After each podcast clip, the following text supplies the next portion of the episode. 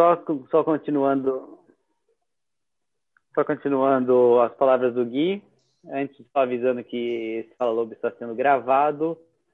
Então, Vitor, depois você tem que assinar os direitos aí de imagem e voz, certo? Depois uhum. passa ali no a Roseli tá aí na área, ela vai te mandar vai te mandar o contrato. Depois você assina. Brincadeira, galera. A gente só está realmente gravando para fazer um teste, para depois tentar disponibilizar isso de uma forma bem simplificada ali no como como áudio, a gente vai criar uma plataforma de, de Fala Lobocast. E... Mas vamos, vamos, vamos ter um delay aí. Vai ter um delay para valorizar quem entra, né? Claro que isso é o mais importante. Então vamos lá. Dando sequência, por que, que a gente resolveu convidar pessoas capacitadas, pessoas queridas? Porque primeiro você já não escuta mais nós, né? Então né? Treinador, não escuta mais porcaria nenhuma, não adianta nada. A gente fala aí, aí vai lá no Instagram do, do, do... o que eles estão fazendo. Ah, pô, mas a gente já faz aqui, sabe? Bom, brincadeira, só extravasando um pouco de. É, é que vocês realmente não, não, não, já estão meio de saco cheio de nós, então a gente faz questão de convidar pessoas realmente capacitadas e queridas, como a gente falou, mas não só isso, claro, a gente não domina tudo, não é da nossa competência falar sobre alguns temas, né? e a gente tem que entender isso, tem que ter não só humildade, mas tem que valorizar, sim, o trabalho especializado de profissionais né, muito dedicados. E a gente já falou vá, diversas vezes sobre né, estabelecimento de meta, sobre organização, só que a gente tem realmente um, um, um, né, um ponto limitador aí, né, que é aplicar métodos, estudar, é, ter uma sistemática para poder nos passar, nos ajudar de uma forma mais objetiva e clara. E nada mais, nada menos do que Vitor Seravalli. Eu vou dispensar apresentações, Vitor, mais formais, porque a gente já disparou as apresentações formais lá no grupo. Mas é uma pessoa que eu tenho muita admiração, a gente sabe disso de longa data, né? Acho que tem quase aí for somando tudo uns 20 anos, tem pré-Fernanda, depois pós-Fernanda. E é, para quem não sabe, Vitor também é meu sogro, tá? A gente não colocou lá que é meu sogro para não, não afastar vocês aí, porque, ah, pô, é sogro do Rodrigo, então é da casa tal, mas não, não, totalmente isento aqui. E hoje realmente a gente tem uma pauta bem interessante e gostaria de levantar todas elas, né, Vitor? Dá, dá boas-vindas aí para a galera. Tá no mudo, mudo, mudo.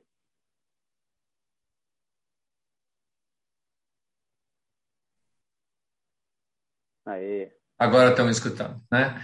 Boa noite a todos. É um enorme prazer estar aqui com vocês. Eu vejo muitos rostos, muitos nomes de pessoas que eu conheço, que já compartilhei alguns momentos, normalmente no meio das corridas, no meio de alguns eventos também. É, ser convidado para compartilhar um pouco da, da, minha vivência, da minha experiência, num tema que eu simplesmente adoro, né? É, é, é, é puro, é pura alta realização, né? Então, eu estou aqui à disposição de vocês. É, obviamente que tem uma abordagem específica, específico em termos de, de pauta, mas evidentemente que o que eu puder fazer para contribuir de alguma forma para vocês, através de alguma pergunta específica que venha, certamente podem contar comigo. Rodrigo, dar o start aí a gente vai falando. Muito bom. Por que, que a gente resolveu levantar esse tema justamente agora? É, porque a gente está um pouco preocupado, na verdade um pouco não, sempre esteve preocupado, mas agora mais do que nunca, com aí um ano e seis meses sem o, o, a locomotiva nossa, né, que faz uh, aquele aquele gás para a gente conseguir levantar para treinar, né, para sentir frio na barriga, que são as provas, então, desde corrida, de triatlo. E a gente né, sempre discute isso nas reuniões internas, nas nossas reuniões técnicas, sobre o medo que a gente tem quando o negócio voltar para valer. Né? Será que a gente está de fato não só preparado tecnicamente, que isso não tem nem que falar, principalmente quem entra aqui no Fala Lobo, é, muito provavelmente são, é, não, não puxando o saco de vocês, tá, mas já puxando, é realmente uma parte interessada, e um pouco além, né? Se capacitar, e são os nerds, como a gente né, já, já denomina, então são os nerds aqui da Lobo. E então a gente sabe que tecnicamente está preparado, só que eu mesmo, eu tenho que falar que esse Fala Lobo também é para mim, porque nesse ano e seis meses as organizadoras ficam adiando prova, muda para lá, joga para cá, vai para lá, vem para cá e cancela, dia, você já nem sabe onde você, que, que você está inscrito em quem, então se vocês quiserem compartilhar isso, sou só eu que não sei aonde mais eu estou inscrito, é, eu estou perdido, porque eu, teria que, que fazer uma, uma, caçar ali nos meus documentos quais são os comprovantes de inscrições, né? E quando o negócio começar a voltar aqui, a gente imagina aí que num, né, num futuro próximo de um cenário aí de mais ou menos dois meses, já adiantando, não adianta mandar mensagem no particular para nós, que a gente não sabe nada. Os organizadores, eles estão vendidos como a gente, tá? Então, realmente a gente não sabe, mas existem boas perspectivas, então a gente acredita que na meio, final de setembro, início de outubro, algumas provas já sejam liberadas. E quando ele começar a bater calendário, você vai ver que né, uma prova em seguida da outra, será que eu dou conta né, de toda semana? Será que eu estou organizado? Eu tenho uma né, foco? Será que eu defini realmente as metas de prova estão alinhadas com as minhas metas pessoais? É, e a gente tem que entender, né? A gente, se a gente desequilibrar, se a gente não né, desequilibrar a cadeia, a gente não vai durar nada. A gente vai fazer as três provas, vai pedir as contas no trabalho, porque já não está dando conta de nada, começa a surtar. Em casa também, a família, pô, que história é essa aí? Todo, toda semana, às vezes sábado e domingo, se bobear, você vai ter prova. E, então, Vitor, seria muito importante a gente levantar uma bola aqui ah, da importância, né? E você sabe muito bem que no seu dia a dia você atua com seus coaches e não só isso, né? Essa vasta experiência empresarial que você tem falar um pouquinho né, sobre, de fato, a importância do estabelecimento de metas. Né? Eu gosto muito, principalmente, de, você vai falar um pouquinho de, mais detalhadamente sobre isso. E não só isso, né, a questão do foco, da organização e da disciplina, o quanto isso pode nos ajudar a organizar a casa e não ficar maluco, surtar e em um mês aí começar a participar de prova e ter que, que que, que re, se equilibrar todo para resolver os problemas que foram gerados. Antes de você só agradecê-los mais uma vez, porque hoje, se eu não me engano, a gente foi o recorde, a gente está no recorde mundial de participantes do Fala Lobo. Então a gente vem batendo recordes em cima de recordes e você, né, acredito eu, esteja aí no top one aí dos recordes mundiais do Fala Lobo. Então, muito obrigado, galera. Fico muito feliz nós ficamos felizes e, Vitor, olha só a vez. Legal.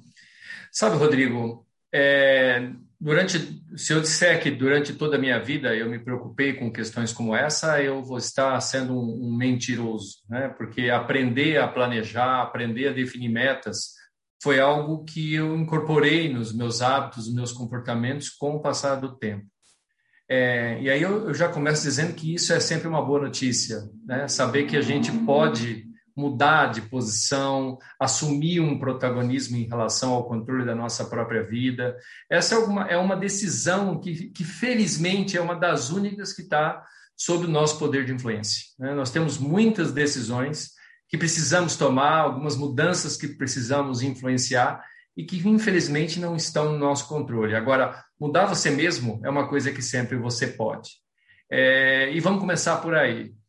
Esses dias eu, tô, eu estou é, refazendo o posicionamento institucional da minha empresa, que é uma consultoria com foco em sustentabilidade e desenvolvimento humano, e nós é, fazemos o que nós chamamos de planejamento estratégico. Né? Todas as empresas fazem isso, é, na verdade, eu tenho aprendido a trabalhar isso até como um planejamento estratégico pessoal, ou seja, considerar que a nossa vida, que nós somos muito importantes, e alguns que estão aqui nessa sala já conhecem o que eu vou falar agora, né? Nós temos que buscar a todo momento ser a nossa, a nossa melhor versão, ser a melhor versão de nós mesmos.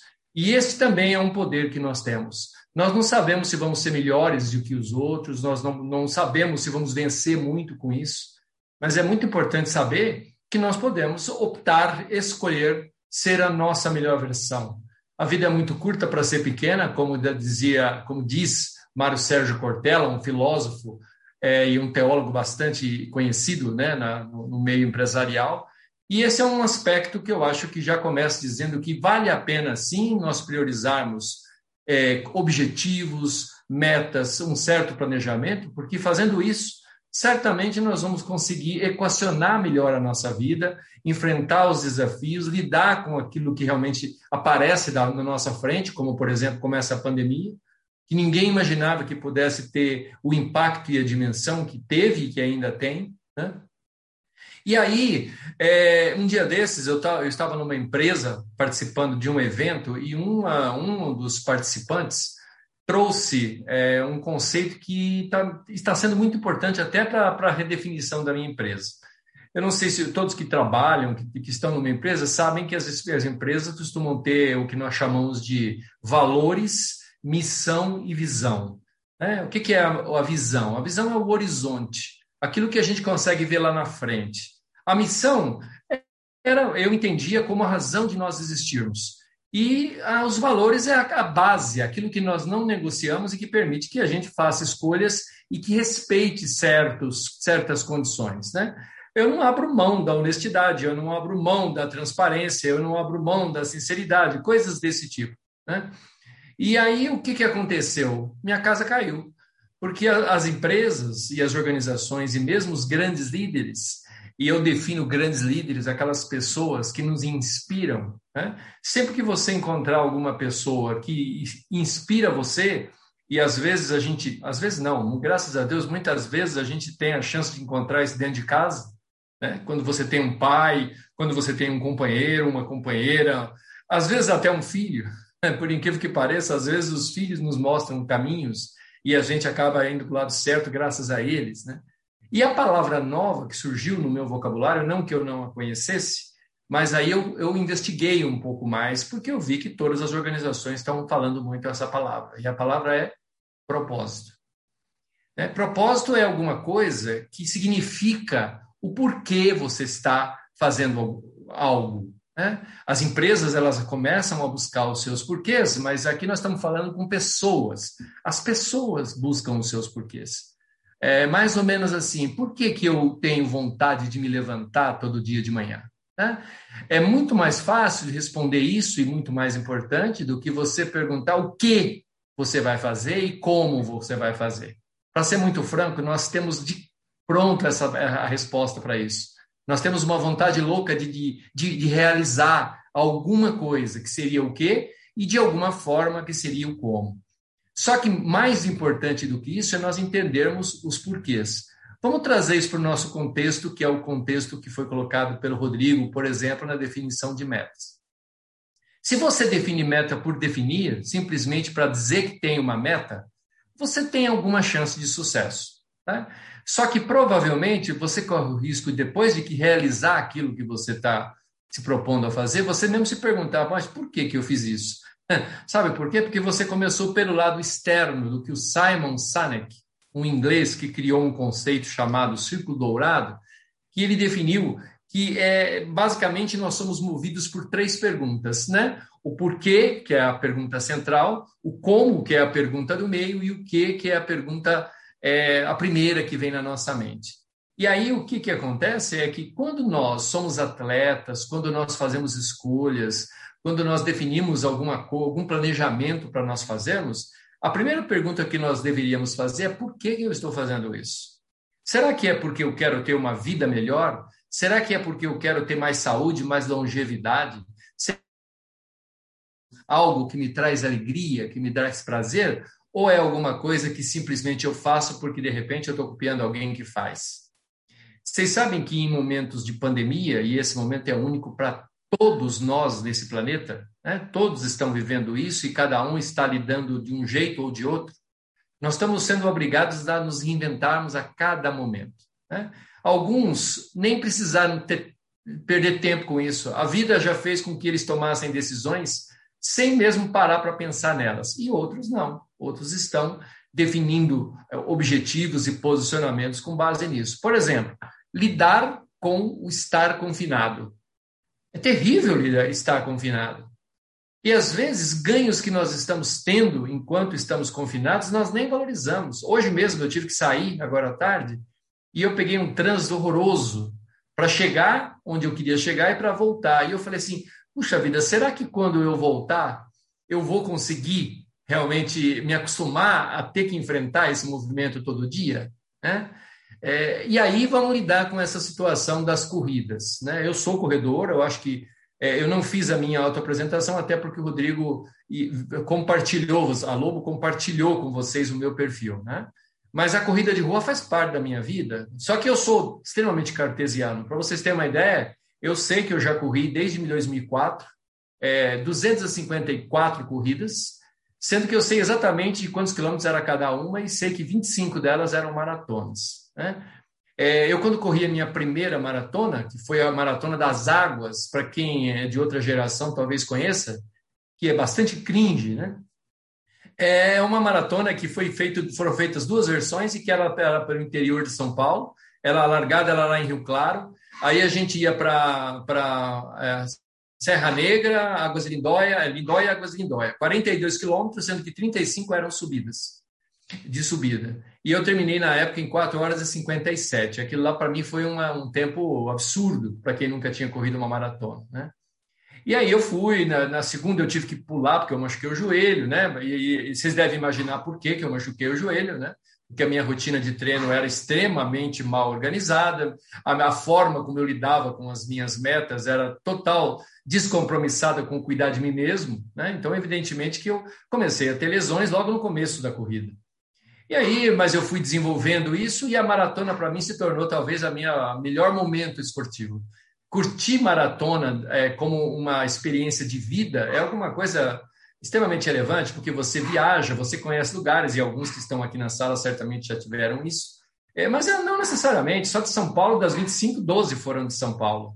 É, e eu me divirto em todas elas. Inclusive, eu, tô, eu estou postando no meu blog a história dessas maratonas, e tem algumas que são hilárias, né? Aquela que eu estava inscrito para correr 25, 42, mas aí eu não não estava com tempo e aí eu desisti, e aí eu fui correr a corrida para correr 10, porque tinha corrida de 10. A minha filha Cecília, que a maioria conhece, foi me, me levar lá com, com o Didi, que é o meu genro, meu outro genro, e eles me deixaram lá na, na água lá na Ponte Estaiada, e foram me esperar na Mirapuera. E, Tchau, filha, daqui a pouco, uma horinha, nós estamos lá.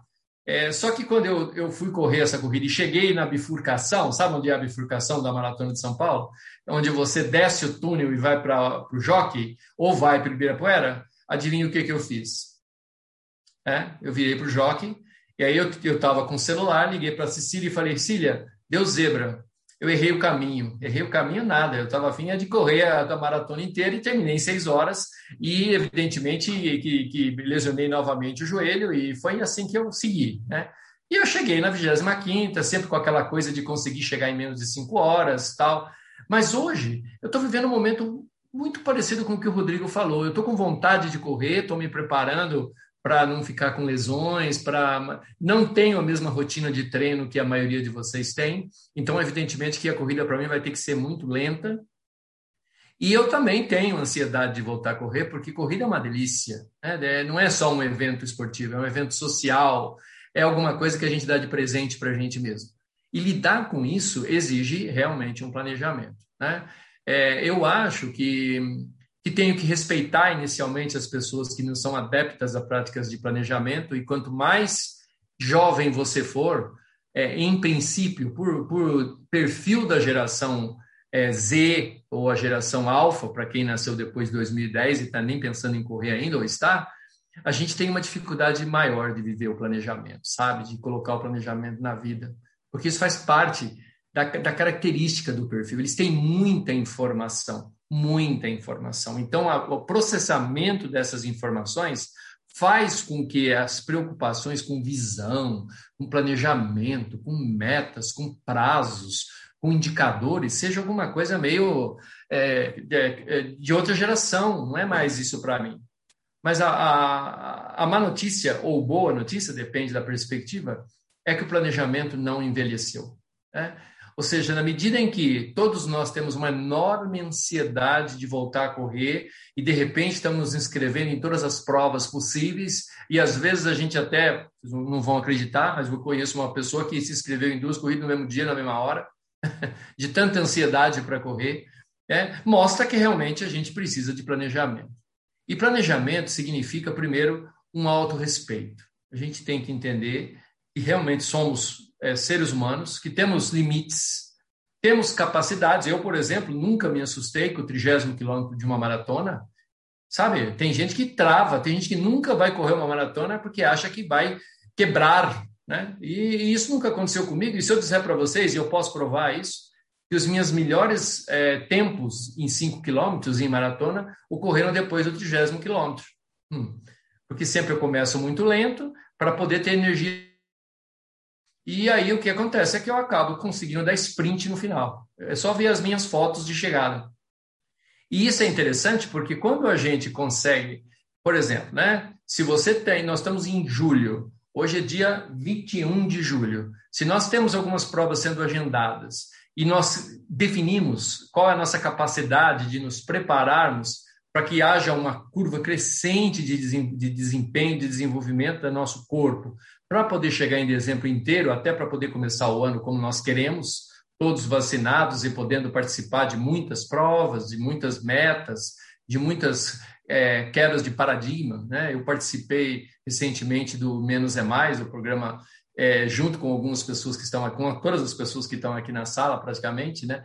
É, dos, da Lobo e mais a Marília, e a gente viu a importância das pessoas serem determinadas, buscarem superação, buscarem mudança de comportamento, justamente com base num bom planejamento. Né? É para isso que existem os treinadores, os coaches.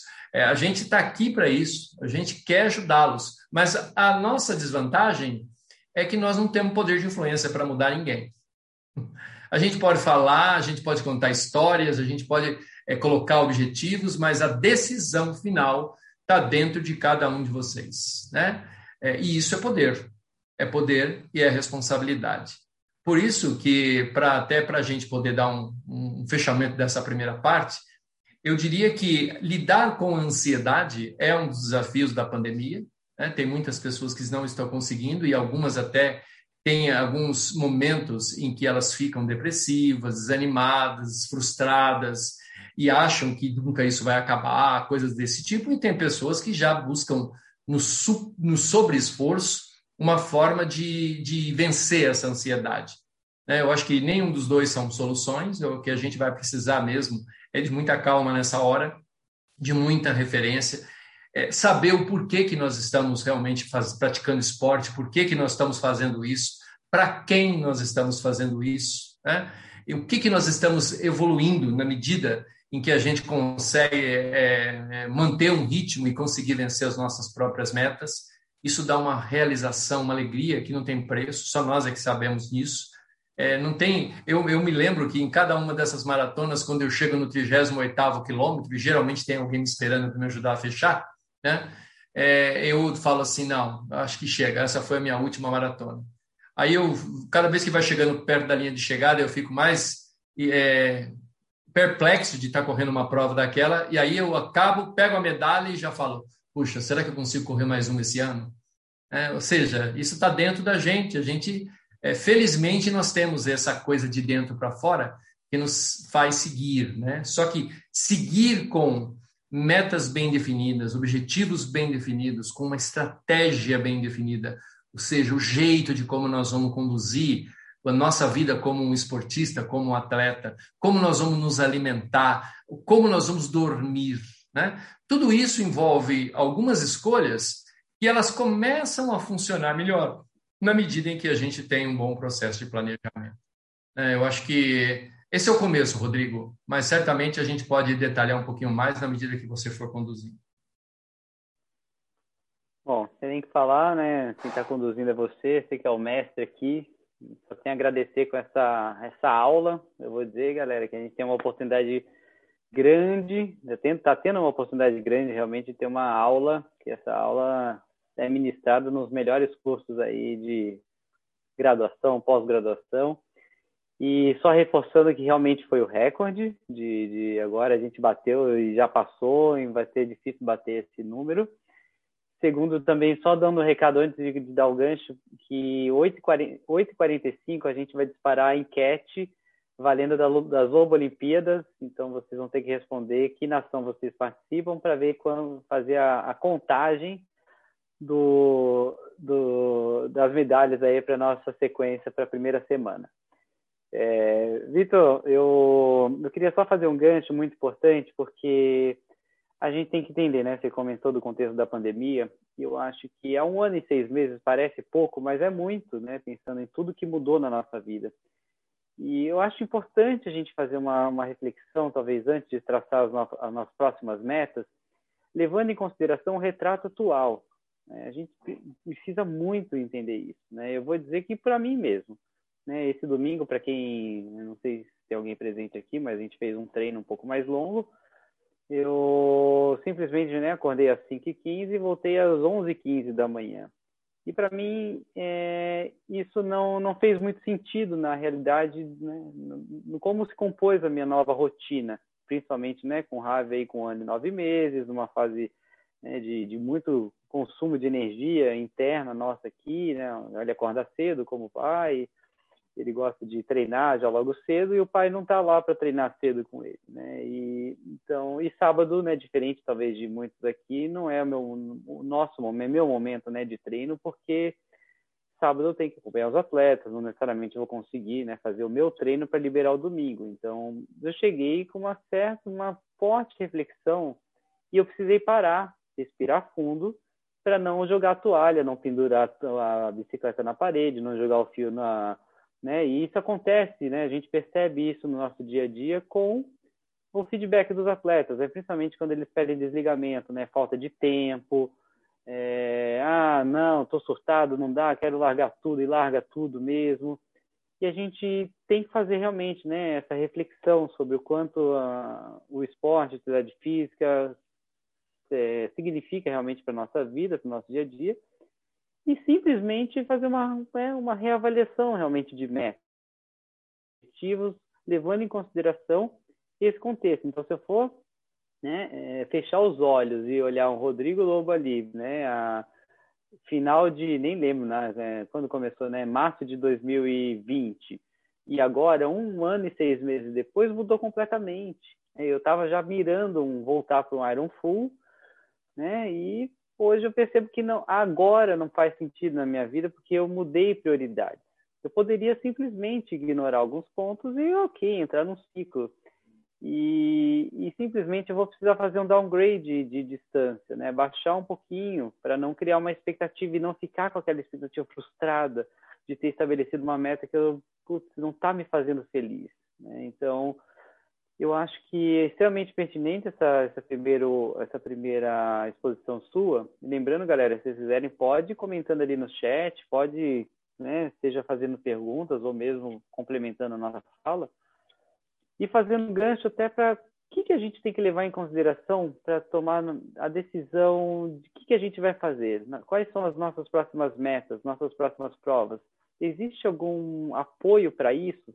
Para que a gente consiga não né, sair fazendo um monte de coisa, ah, legal, né? Porque, poxa, agora dá vontade de escrever um monte de coisa. Imagina, quase que eu fiz inscrição para o Iron Full.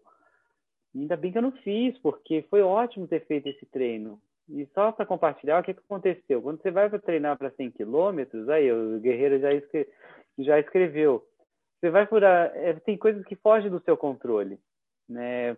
Principalmente para um Ironman, né? Ou para um, um, vamos rodar 100 km. Se você vai rodar aqui, infelizmente, aqui para querer economizar tempo, não, não gasta com deslocamento, vai pedalar no rodanel, fura cinco pneus e cada pneu, dependendo do problema que der, são 20 minutos parado, dependendo da situação. Então, faz a conta aí. Então não está fechando, né? E eu vou precisar entrar num ciclo desse. Eu não posso, eu não quero perder esse momento, né? Que eu tenho no caso com ele, que é a minha manhã de domingo que eu criei. E, e eu sei que depois eu vou ter que ceder muitas vezes, porque eu vou ter que participar dos eventos com os atletas de domingo, né? Mas vamos lá. Falei muito, queria saber de você, Vitor. Como que a gente poderia facilitar aí para estabelecer metas, os objetivos, sejam de fato relevantes?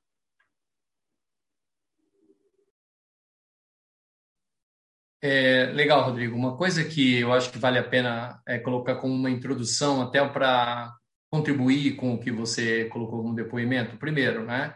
Tem algumas coisas na nossa vida que eu não sei se felizmente ou infelizmente, mas eu acho que é mais felizmente a gente não tem controle. É, essa coisa de furar um pneu de uma bicicleta mais de uma vez, essa coisa de de repente é, algo aconteça no meio ambiente, alguma chuva, alguma, sei lá, alguma coisa que não deixe que você cumpra a meta que definiu, é, lidar com isso é, exige um, entendimento, um discernimento. E aonde que está isso? Está na, na, na conclusão óbvia de que a gente não deve brigar com aquilo que a gente não consegue controlar. Sabe? É, obviamente que às vezes vale a pena ser sim um pouco persistente, um pouco, eu não vou dizer teimoso, porque teimoso não parece ser racional, né? Mas quando você é persistente, perseverante, eu acho que isso faz parte das pessoas vencedoras, não é isso. O que eu quero dizer é que às vezes nós temos que tomar consciência de que uma meta, como você falou para você mesmo, ela tem que ser revista. Essa reflexão de fazer, de chegar à conclusão de que, olha, ok, eu quero, eu tinha definido como minha meta, mas, infelizmente, por diversos motivos que estão fora do meu alcance, vale a pena para que eu não me prejudique e dê um passo para trás para dar dois para frente, que eu reveja a minha meta mesmo. É, é, até porque a gente tem que lidar com essa frustração. É, se vocês me perguntarem, olha, Vitor, o que, que você acha que as pessoas que estão vencendo a pandemia conquistaram durante este um ano e meio? É, se eu pudesse dizer em uma palavra, eu diria: a resiliência talvez tenha sido a maior conquista dessas pessoas. E o que é resiliência? Né? Resiliência para um material é aquele que se consegue, você puxa e quando você solta, ele volta para a condição normal. Agora, quando para as pessoas, resiliência é quando você toma um murro no meio da cara, cai knockdown e se levanta e continua da onde parou. É, essa capacidade de se de entender que levou o tombo, mas levanta e continua daí para frente. E às vezes uma frustração tem esse peso. Né? Por exemplo, tem pessoas que perdem o emprego e nunca mais conseguem arranjar outro. Sabiam disso? Sendo que perder o emprego talvez seja uma da coisa boa que aconteça na nossa vida, porque está na hora de mudar de ciclo. De repente está na hora de completar a tua formação para alguma coisa que vai te colocar numa posição maior depois. Então, antes de definir a meta, nós precisamos de nos, nos colocarmos dentro de um contexto, um contexto real, dentro do nosso poder de influência e que consiga responder o porquê que a gente vai fazer isso. Né? Por que, que eu vou levantar às 4 horas da manhã com 5 graus de temperatura e vou fazer o meu treino? Né? Tem gente que desiste, acha melhor ficar no, no quentinho. Ok, se, se você de repente está precisando de um descanso, está precisando recuperar a sua energia, ok, não tem nenhum problema. Agora, até que ponto nós desistimos das, dos desafios por comodidade? Mas vamos entrar na meta, Rodrigo. É, existem várias formas de definir meta, sabe? É, eu aprendi algumas delas. Tinha uma que tinha cinco dedos e a gente tinha, cada dedo respondia uma pergunta. Mas na minha vida empresarial, na minha vida executiva, é, eu aprendi lá isso, apliquei nos meus projetos e hoje eu aplico na minha vida. É o conceito de metas SMART. Né? Ou seja, alguns aqui na sala já conhecem, mas eu, eu não consegui encontrar ainda uma forma de definir uma meta. Mas olha, para definir uma meta SMART, e eu vou explicar o que significa, né? o significado em inglês SMART, é, é, tem a ver com essa capacidade de você ser clever, de você ser inteligente, de você sentido ser esperto. Né? Mas o SMART é uma forma que, inclusive, nós deveríamos fazer por escrito para coisas importantes da nossa vida. Cinco pontos que devem ter em qualquer meta. Se é uma prova de 5 quilômetros, se é uma prova de 10, se é uma maratona, se é um triatlon, se é um Ironman. Não importa. Né? Pode ser, inclusive, para uma meta pessoal ou mesmo profissional. A meta ela tem que ter cinco eh, segmentos. O primeiro delas, ela tem que ser específica. Vem da palavra específica em inglês, ou seja, não adianta definir uma meta que você não consiga descrevê-la claramente com poucas palavras. Né? O, é, ela tem que ter, conter no seu texto essa clareza, ser específica, direta, não ser uma meta ambígua, que você define duas coisas e não consegue fazer nenhuma. Né? Ela tem que ser o M de mensurável, é a segunda letra da palavra SMART. Se você não consegue medir aonde você quer chegar, há grande possibilidade de você não chegar a lugar nenhum. Né? A terceira letra, o A, é de atingível, de alcançável. Quantas vezes as pessoas definem metas que estão totalmente fora da possibilidade de poder cumprir? E aí o que, que vai acontecer? Você se motiva, define a meta e depois não consegue alcançar e se frustra. A frustração ela tem um peso é ruim porque ela te impede de recomeçar. Não é que ela impede, pelo menos ela dificulta a tua retomada. Depois do M vem é, SMA, depois vem o R, e o R vem de relevância, importância para você mesmo. É?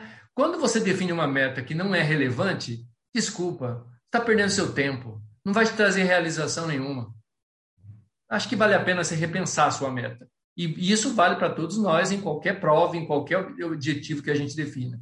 E, finalmente, tem que ter um prazo. Então, se você tiver uma meta, alguma coisa que você quer alcançar, então, por favor, tente colocar, faça esse exercício. Né? Certamente eu vou estar disponível para ajudar aqueles que quiserem. Mas o SMART significa definir uma meta que seja específica, mensurável, alcançável, que tenha relevância para nós e que, seja, que tenha um prazo. Quando você faz isso e respeita isso, porque também não adianta colocar isso tudo no papel e não, e não respeitar. Né?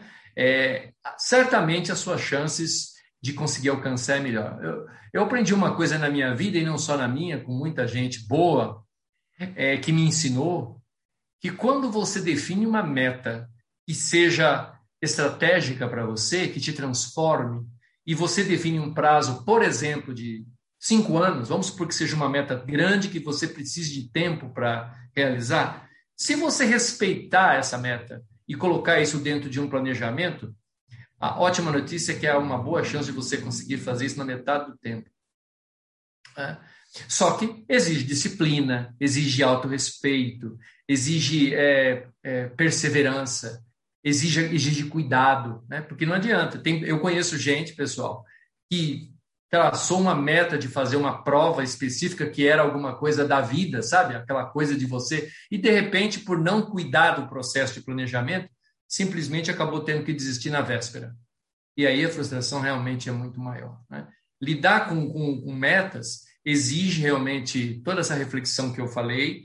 É, pode ter certeza que muita gente faz a meta de qualquer jeito e às vezes até consegue chegar, só que o preço normalmente é muito alto. Né? Por exemplo, no meu caso, se eu tivesse escutado, por exemplo, o pró meu próprio genro, né? Na questão de, de me cuidar mais da preparação física, da, da do cuidado muscular, entre outras coisas, né? É, pode ser que eu tivesse maior longevidade do que essas 25 maratonas. Hoje eu já estou repensando se realmente vale a pena para mim, com a idade que eu tenho, correr mais maratonas. Eu te, conheço tantos atletas que chegaram a correr maratonas com muito mais idade que eu, e se eu contar para vocês a recomendação médica que eu recebi, é que eu deveria realmente. É, tenho 62 anos, tenho que dizer isso também, mas é uma idade que daria para eu correr mais se eu tivesse cuidado mais de um joelho que hoje já tem mais artrose que, que, que outra coisa. Né? Então, realmente é algo que eu aprendi. Obviamente, vou tentar compensar de alguma forma, porque sem atividade física eu não, não fico, que eu gosto muito, me faz muito bem, e que agora eu estou tendo que repensar minhas metas justamente por causa disso, Rodrigo. Aí, Vitor, como a gente, né, acredito que você tem uma intervenção dessa no meio principalmente empresarial e pessoal, né, assim como tem no life coach, no coach executivo de carreira, mas olha só o quanto tem total sinergia com, com o nosso dia a dia de atuação profissional, né? Quem ainda está na área aí, principalmente os treinadores, eu não consigo ver todos aqui, porque tem realmente muita gente, mas Gui, o José Belarmino, China, né? É algo que, que, que, é realmente extremamente difícil a gente chegar nesse, né, nesse consenso com o atleta quando ele nos procura. Inclusive, hoje eu mesmo fui questionado, eu adoro essas caixas de, de perguntas do Instagram, e recebi uma pergunta, né? Será que eu preciso fazer um Ironman 70.3, que é o meio Ironman, né? A distância é a metade do Ironman full, para fazer um Ironman?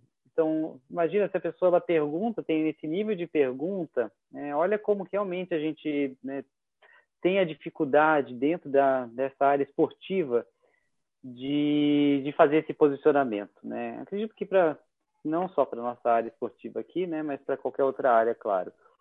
E eu vou dizer que, é, assim como o Belarmino, né, inclusive Guerreirão, pode abrir o áudio aí, vocês estão também liberados para falar, compartilhar. Mas ele comentou, né, que é o sub algum tempo, né, que quer baixar de algum tempo, já ir para uma prova só para fazer um sub 3, uma maratona, ou sub 4, não importa, né, só porque é melhor realmente do que seu amigo, ou porque hum, se sente posicionar. Olha só, né? É, você disse um ponto muito importante, atingível, né? A meta precisa ser atingível. E às vezes a gente cria aquela coisa, né? Do, do, do tudo é possível, né? É possível, tu, tudo é possível. Né? Mas tudo tem seu tempo, tem seu momento, tem seu estágio. E é importante, né? A gente tomar cuidado, como você disse, a teimosia, ela realmente é perigosa né? Porque às vezes, ah, não, né? Poxa, eu quero fazer o sub 3, mas calma. Ah, mas é possível fazer, porque, né, tem os slogans das marcas, tudo nada é impossível. Mas, né, Vitor, isso seria muito importante a gente realmente estabelecer, porque é, deixar claro, né? Porque não é algo negativo que não é atingível, mas existe um ponto de, principalmente agora pensando na parte de treinamento, um ponto de maturação, ponto de aprendizado, experiências. Inclusive, foi outra pergunta que fizeram para mim ali. Será que eu preciso fazer uma prova oficial ou eu preciso simplesmente, posso fazer um simulado do Ironman 70.3 para ir para o Ironman Full? Olha só, né, a pessoa numa prova, ambiente de prova, quantas adversidades a gente enfrenta, coisa que num simulado não vai enfrentar. Está fazendo um simulado, a qualquer momento você pode parar ali e tal, mas o ambiente de prova é diferente. Então, uma pessoa ela me perguntou, me questionou isso, e eu falo, nossa senhora, né? Acho que realmente a pessoa não sabe o que é uma prova em si, o que pode dar de errado e qual a necessidade de você ter uma bagagem de provas daquilo que você vai fazer. Essa questão da especificidade, né? O quanto ela é específica.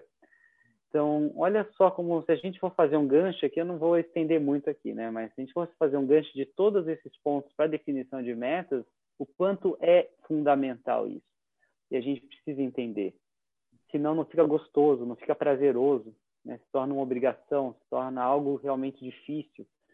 E né, eu acho que não tem nada melhor do que a gente ter atividade física para o resto da vida, não é mesmo? Acho que é a nossa locomotiva, né? Então, quando a gente a, a, gente só sabe o quanto ela é importante quando a gente tira ela da nossa vida, seja por uma lesão ou por alguma, né, algum alguma outra adversidade que nos, nos, nos aparece no caminho. E e bom, eu acho que a gente já deu uma boa pincelada agora indo para o final, porque realmente, como eu sempre falo, né, daria para a gente para horas e horas de, de, de conversa, de aulas, daria para fazer um curso inteiro sobre isso não só o curso, né, mas uma, uma, uma workshop, palestra, enfim. Antes de dar sequência, Gui Almeida está liberado, tá, Vitor? Rapidinho aqui, eu uhum. é da casa, então eu vou, vou interromper, porque o Gui Almeida vai fazer aí, liberar a enquete. Essa enquete é extremamente importante, eu não sei, acho que cantaram a bola lá nos grupos, que a enquete ia soltar 8h45, a gente hoje, Vitor, está com 99 participantes, 99. Hum. Eu nunca vi isso aqui na história do Seja Louco. Então, você está de parabéns, Vitor, que é impressionante. Estou realmente chocado aqui. Já fiz vários prints de tela. Coitado do Gui, estou mandando para ele vários prints para registrar esse momento. É, bom, não tem nem o que falar. A equipe campeã aqui, quem. Ah, Vitor, olha só. Está mudando o jogo aí. A Austrália está avançando, está tendo um empate técnico entre Austrália e Rússia. África do Sul, não tem nem que falar, eu já disse lá já no briefing da galera que a África do Sul, muito provavelmente, né, 99% de certeza que vai ser equipe campeã. Falta alguns votos aí, para quem não está participando, não deixe de votar também, porque voto branco e nulo vai, vir, vai virar voto para África do Sul. Tá? Então a gente tem 16 pessoas. Pô, tá meio emocionante esse negócio aqui. Tá, então, tá bom. Falta 17, 17 no 15, né? Porque eu, eu, eu, eu o Gui não, a gente não vota. Deveria votar, né, Gui? Falta então... mais dois pra gente aí.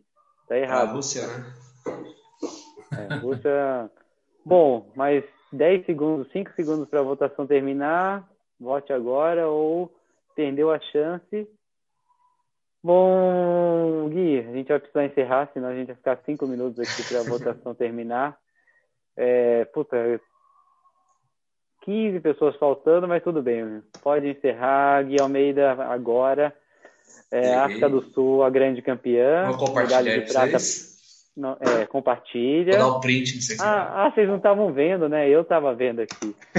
África do Sul, grande campeã, né? Então, José Bellarmino, companhia aí, treinadores, sinto muito.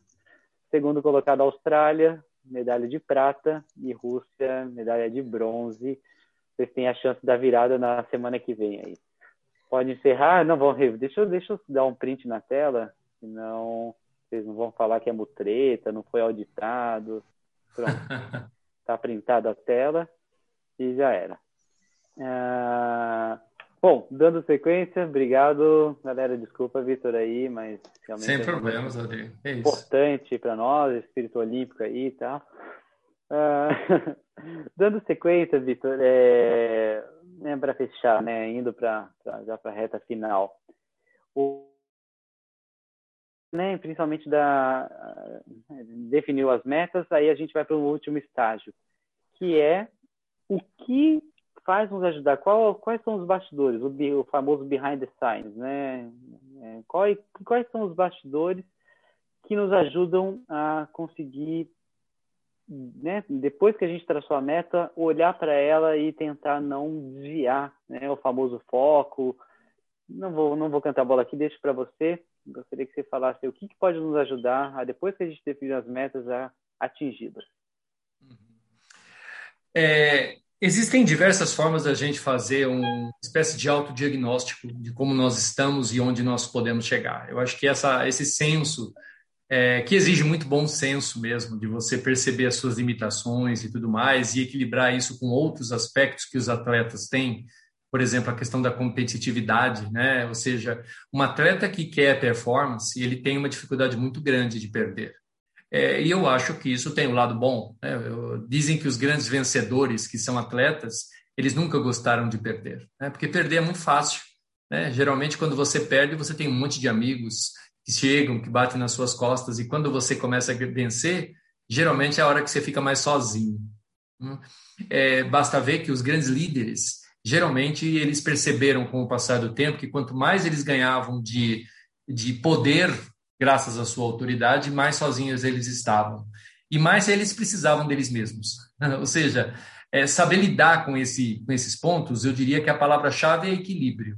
Você tem que ter esse senso de equilíbrio. Eu estava dando uma olhadinha no chat, é, e aí quando eu via o depoimento, a questão do, de você é, definir uma meta simplesmente porque você quer se comparar tal.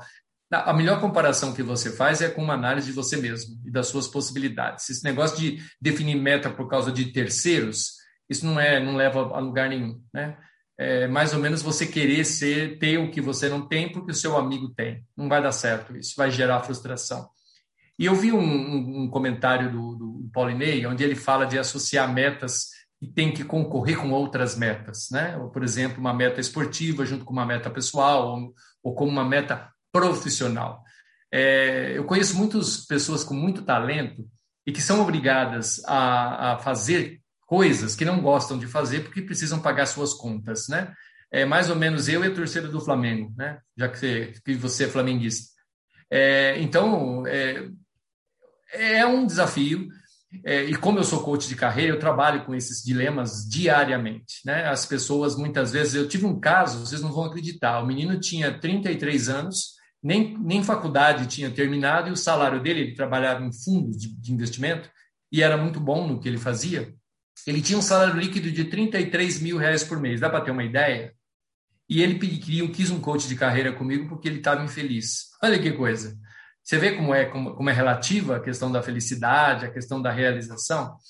Então, eu diria que a melhor forma de poder, de poder responder para o Paulinei essa questão do equilíbrio em relação às metas e, de repente, ter que fazer aquilo que você não gosta porque é necessário, é você, de repente, definir para você mesmo onde você quer chegar. Defina um período, um momento na tua vida, se você tem 30 anos, 40, por exemplo, mas o tempo é você que decide, e tenta olhar lá na frente e ver como, o que, que você gostaria de estar fazendo? Materializa a tua visão. Não adianta ficar só imaginando, eu quero ser o presidente dessa empresa. Não adianta. Você tem que olhar para 10 anos e falar assim: eu falei 10, mas de repente pode ser mais ou pode ser menos. Depende, né? Cada um tem o seu projeto. Tenta se ver fazendo alguma coisa que você quer fazer. E aí, às vezes, eu pergunto para o coach, né? Eu pergunto, como é que você vê? Olha, eu estou aqui, eu estou no exterior, eu estou cuidando de um monte de gente, eu estou de terno, eu estou fazendo é, maratonas, eu estou fazendo. Ah, é? O que, que você já tem que te ajuda a chegar lá? Ah, eu, eu tô, sou formado, eu tenho isso, eu sou atleta. E o que, que falta? E aí, a pessoa define aquilo que está precisando ser feito, que a gente chama de gap para poder atingir aquele objetivo de chegar a 10 anos e conseguir realizar aquilo que você quer. Quando você fizer isso, aí você vai fazendo de trás para frente nesses 10 anos, colocando no tempo. Existe até uma forma de planejamento que tem um nome bem esdrúxulo, é 5W2H. Para quem lida com planejamento, talvez já tenha mexido com isso. Mas 5W2H são cinco perguntas em inglês. Né? é o porquê, o quando, o como, o quem, o, o quanto custa e como você vai fazer, coisa assim. Ponha no papel aquilo que você vai precisar fazer para daqui a 10 anos estar tá fazendo aquilo que você deseja fazer. E aí sim, pode ser que tenha uma pós, pode ser que tenha uma viagem. Você abriu, você chegou a abrir essa aqui, ó. Acho que entrou o microfone aberto aí, né? Aí o que, que acontece? Quando você faz isso, e você consegue colocar no planejamento, provavelmente você vai fazer qualquer movimento que você fizer vai poder te conduzir para o futuro. É mais ou menos assim, né? Eu estou fazendo, eu estou num trabalho que eu não gosto. Eu estou num nível de performance que está muito longe do meu. Será que não vale a pena eu definir uma meta real para mim mesmo? Por exemplo, de daqui três anos conseguir fazer um, um meio Ironman? É um desafio, mas é alcançável e você pode, nesse período, definir alguns passos que, de repente, você não vai precisar dos três anos para fazer isso, você vai fazer em um ano e meio. Lidar com o, o obstáculo é, de forma estratégica é uma grande sacada. É, eu, eu, sempre disse isso e quem me conhece sabe que eu faço isso mesmo. Eu, quando tomo a decisão estratégica de fazer alguma coisa, já era, eu já realizei, não na prática, mas a decisão estando tomada, eu consigo viabilizar outras mudanças que vão me levar a atingir o meu objetivo e, e cumprir a decisão que eu tomei. É mais ou menos assim. Estou passando dificuldades, mas eu já defini a minha decisão estratégica, e que é uma meta smart, é que daqui seis meses ou oito meses, de um modo bem real, né, porque hoje em dia está difícil, né? É, eu vou estar dentro da empresa que eu quero, fazendo o que eu quero e ganhando aquilo que eu mereço. Né? Defina, tome a decisão, mas só que, por favor, trabalhe para conseguir chegar lá. Se você fizer isso, as suas chances vão conseguir. Olha, a tua carreira, Pauline, pode ser que não seja, eu estou usando como exemplo, me desculpa se nós nem tivemos chance de conversar, mas só para usar como exemplo. Se você quer realmente estar num trabalho que, que, que, reali, que lhe realize e que permita que você equilibre as suas metas esportivas e mesmo pessoais, tome a decisão e, e vá à luta. Pesquise, defina sua meta SMART, faça um planejamento 5W2H e ponha o jogo para rodar. Né? A chance de você conseguir é lógico, nós temos que saber que nós somos seres humanos e alguma coisa pode falhar e te tirar do jogo definitivamente. Por que não? Pergunta para essas 500 mil pessoas se elas não tinham planos. Né? E aconteceram coisas que, infelizmente, estavam fora do, do poder de influências delas. Né? E olha que muitas delas negaram a doença. Imagina como é difícil a gente sobreviver quando a gente não consegue entender o contexto. Mas eu acho que, só para terminar a minha fala, é, vocês estão de cara num bom caminho. Vocês estão dentro de uma organização, dentro de uma rede, de uma network que está buscando ser melhor a cada dia. Né? Então, já estão bem no começo. Eu acho que ler bastante, pesquisar bastante, ter curiosidade, ser inovador, pensar fora da caixa, não ter medo de ser feliz. Tem gente que tem medo de ser feliz, já viu isso? Tem gente que não faz alguma coisa porque acha que se fizer e conquistar, vai perder alguma outra. Não existe isso. O tempo é muito rápido. Se enquanto você é, hesita em conquistar alguma coisa, alguém já tomou o teu lugar. Essa, essa resiliência em relação aos obstáculos e essa determinação em relação aos objetivos, eu acho que é um caminho para a felicidade. Né? é o equilíbrio que nós precisamos para poder ser felizes. E quando é, a minha primeira entrevista de emprego terminou assim, o cara que ia me contratar, que era um diretor, ele me perguntou assim, eu pergunto, pensei que ele fosse me perguntar uma coisa técnica, ele me perguntou o que, que você espera da vida. Olha que pergunta fácil. E eu falei para ele assim, olha, é, o nome dele era Henning. Henning, eu não, senhor Henning, é, eu, não, eu vou contar uma coisa que eu vi, mas eu não tenho certeza se isso era real, mas eu acreditei nisso. Eu disse a ele que me disseram que quando a gente vai para o outro lado da vida, né, quando a gente chega no final do nosso ciclo de vida, é, a gente, nos últimos 10 segundos, a gente consegue ver rapidamente o filme de tudo que nós vivemos. É interessante esse pensamento, né? Ninguém sabe se isso é real ou não. Mas dizem que quando você está ali no momento final, você tem a chance de rever a sua vida em poucos segundos. Eu falei, se isso acontecer comigo, o que eu espero da minha vida é que quando o vídeo acabe, eu vire para quem estiver perto de mim e fale assim, ó, foi, valeu. Se isso aconteceu é porque eu consegui ser feliz, eu consegui realizar e mais importante do que isso para quem tem filhos, para quem tem seguidores, a gente inspirou, a gente deixou um legado. Né? Se nós chegarmos nesse nível na nossa vida, eu acho que realmente valeu a pena. Né? E eu desejo, evidentemente, que vocês tenham essa possibilidade na vida de vocês e que corram muitas maratonas, corram muitos triatlons, muito meio Ironmans, Ironmans full, não importa, né? Aquilo que vocês queiram e que traga realização para a vida de vocês. Eu acho que isso é o mais importante. Pois é, acho que a gente fica até sem ar depois desse, desse, desse encerramento. É, eu acho que tem nem que falar, eu disse para vocês que seria uma, uma, um momento único, né? não adianta, né? Às vezes alguns não acreditam, mas eu acredito porque é, há, há, muitos anos eu já convivo com o Vitor e eu vou dizer que realmente eu sou uma pessoa realmente, né? Não, não vou chamar de melhor, mas uma pessoa que tem uma visão diferente do mundo, justamente porque ele me ajudou muito várias conversas ali de, de cozinha, né, de bastidores, ó, minutos, horas ali conversando. E eu vou dizer que é uma das pessoas que me ajudaram muito a chegar onde eu cheguei. E interessante, depois a gente vai conversar um pouco. Estou lendo um livro sobre a felicidade e a felicidade é interessante porque a gente quer tentar buscar a felicidade, não, não existe. A felicidade são feitas de pequenos momentos felizes, né? E a gente vai construindo pequenos momentos felizes e eles vão fazendo com que né, a gente realmente chegue muito próximo dessa realização. Então, de acordo, né, por isso que a gente também, né, né o que a gente faz aqui, praticar atividade física, né, triatlo, corrida, não importa, né, se movimentar, cuidar da saúde, nos ajuda a ter esses momentos pequenos, poucos momentos felizes que vão fazer com que a gente se forme e chegue nesse momento. Bom, Vitor, é, eu gostaria mais uma vez, mais uma vez mesmo, mesmo, de agradecer bastante. Eu acho que o comentário da, da, da galera aqui, a gente até perdeu a sequência, porque veio uma enxurrada de comentários e agradecimento pelo, pelo seu papo.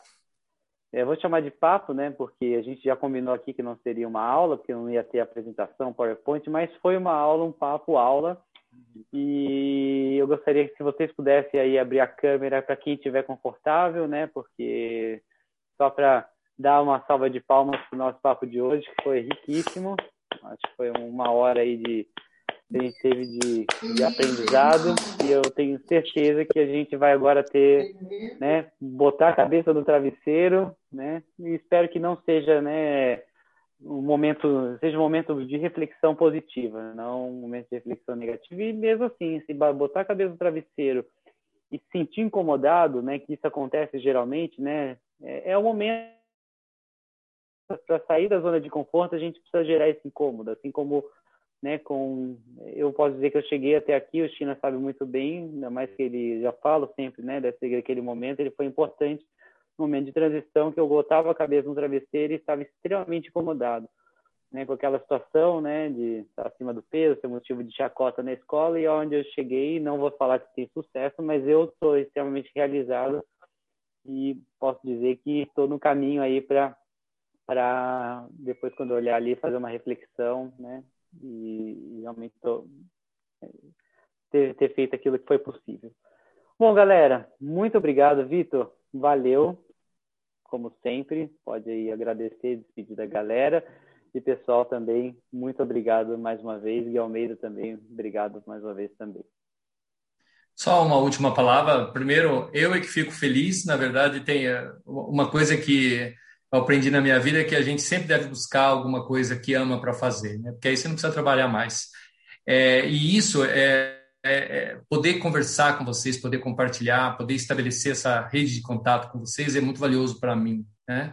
Então, caso vocês queiram bater um papo, tirar uma dúvida, é, que eu possa de alguma forma ajudar com alguma palavra, o que, o que for possível, né? Isso eu estou falando de uma forma é, totalmente informal, por favor, entre em contato comigo. Eu tenho minha página do Instagram, que é meu nome, Vitor Seravalli. Tenho meu e-mail, que também é meu nome, vitor.seravalli.com.br. É, certamente eu vou ter o maior prazer, se alguém tiver alguma dúvida específica que não houve tempo de falar aqui, é, vou ter o maior prazer. Aliás, é, com, que, com, que contem histórias para mim, porque muitas das coisas que eu aprendo são histórias de vida que vocês certamente têm, que já viveram e que certamente, se vocês compartilharem, vão me ajudar. Né? Então, foi uma super honra estar aqui com vocês, conversar, falar um pouquinho do que eu penso e espero que isso tenha sido de alguma forma agregado algum, tenha agregado algum valor. Né? Sempre estaria à disposição, é um prazer estar com, com com, a Lobo de qualquer forma, né? Tenho um orgulho de usar essa camisa pelas ruas de São Bernardo ou por onde eu estiver.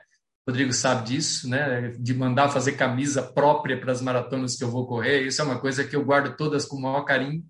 É, e então estar com vocês é quase que uma identidade, é como pertencer a uma comunidade, é como fazer parte de uma tribo, né? E, e isso é muito bom. Isso isso agrega valor, né? E eu quero continuar com vocês, pode ter certeza. Aí, muito obrigado, Vitor. Ah, e lembrando que tá tudo em família aqui, você não sabe, mas tem a Fernanda que entrou, porque ela conseguiu bater também um recorde de voltar o rápido para dormir em pouco tempo, e a Cecília também na área. E, claro, não só, mas todos nós somos uma família. Então, galera, vamos, vamos nessa.